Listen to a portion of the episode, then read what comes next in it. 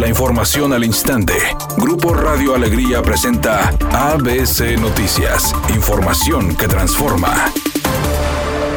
El gobierno del estado emitió una alerta a las corporaciones policíacas del área metropolitana ante el riesgo que existe de posibles ataques de células de la delincuencia en entidad. Así lo informó el secretario de Seguridad Aldo Fassi, quien señaló que esto es debido al desempeño que han tenido las autoridades. En la reunión de la Mesa por la Paz, pues eh, dimos la alerta de fin de semana para estar todos muy atentos porque ayer hubo una agresión contra un policía, una agresión directa aquí en el área metropolitana y Normalmente las agresiones eran contra fuerza civil, esta vez no fue.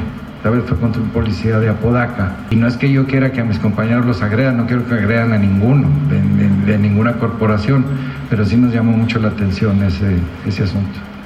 En Nuevo León, 352.664 personas actualmente buscan un empleo de tiempo completo, estadística que indica un incremento del 32.2% en desempleo, en comparación con las que había antes de la pandemia. Y aunque el Estado ocupa los primeros lugares en generación de empleos, Coparmex Nuevo León señala que muchos ciudadanos necesitan un trabajo de acuerdo con la encuesta nacional de ocupación y empleo del INEGI agrega que el número de desempleados actual es de 103.356 personas y el de subocupados de 216.107, señalando que por rango de edad, los de 25 a 44 años son quienes más sufren de desempleo al sumar 53.131 personas.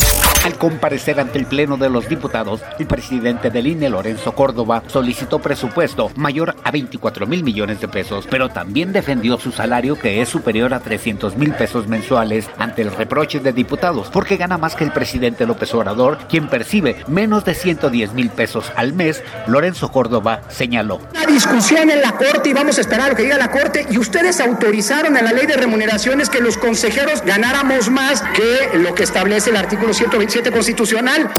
Editorial ABC con Eduardo Garza. Hay un verdadero desorden en los certificados de vacunas COVID.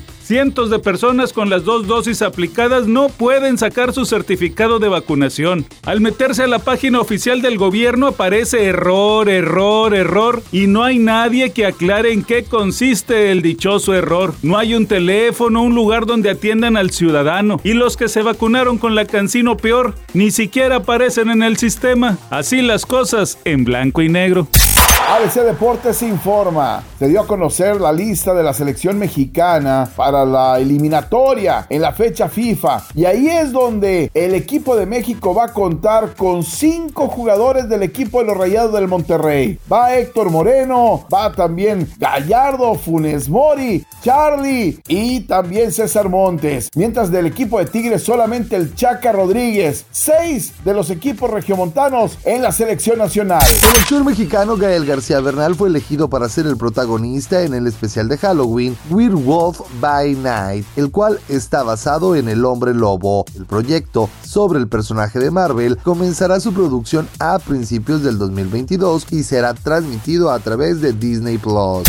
Es una tarde con presencia de nubosidad. Se espera una temperatura mínima que oscilará en los 14 grados. Para mañana sábado se pronostica un día con escasa nubosidad. Una temperatura máxima de 24 grados, una mil 12. La actual en el centro de Monterrey, 15 grados. ABC Noticias. Información que transforma.